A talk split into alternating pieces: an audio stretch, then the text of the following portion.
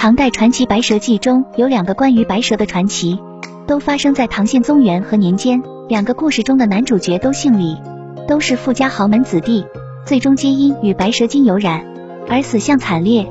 一个身体只剩下一个头，另一个脑袋破裂。蛇妖在中国人的想象中，比任何一种女妖都可怕，会让男人顷刻消亡。到了宋代，话本小说《西湖三塔记》延续了唐人传奇中少妇蛇妖的形象。男主角西宣赞依旧是大户人家的子弟，他按照惯例要对西宣赞开肠破肚，吃掉他的心肝，再换新人。好在宋人比唐人命大，西宣赞先有少妇的丫鬟鼎力相助，后有他自己做道士的叔叔降服妖孽，使其脱离苦海。虽然西宣赞之名与后来的许仙还相差甚远，但有了这个基础，明代大才子冯梦龙的《警世通言》义无反顾地选用了这条白蛇。冯梦龙的故事发生在杭州西湖，那时候许仙还不叫许仙，叫许宣。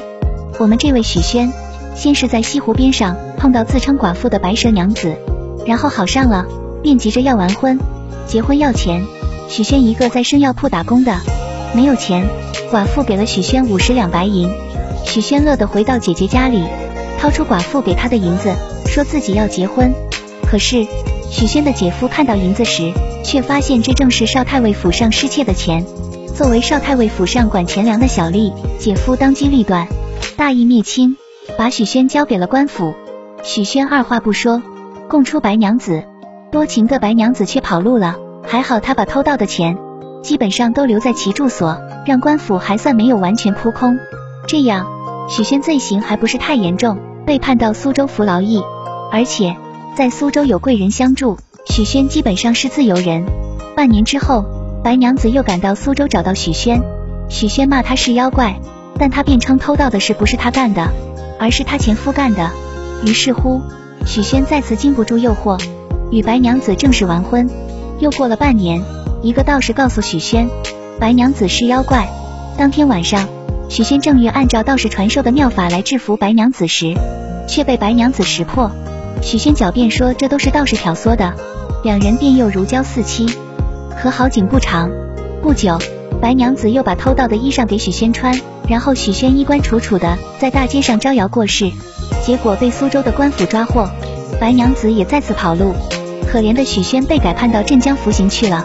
在镇江，白娘子再次毫不费劲的找到自己的丈夫许宣，两人又重温旧梦。可惜镇江有一个金山寺，老和尚法海出现了，他盯上了白娘子。无奈，白娘子跳入金山寺边上的大河，第三次跑路。不久，许宣被释放，从镇江回到杭州。可是，在杭州，白娘子居然比许宣早一步回到姐姐家。经过两次牢狱之灾，许宣这一回坚决起来，说自己不能再与妖精好了。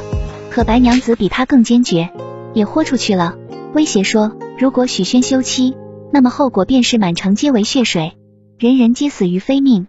当然也包括许宣全家在内。如果许宣胆敢始乱终弃，白娘子则要屠城。最终，白娘子被镇压在雷峰塔下。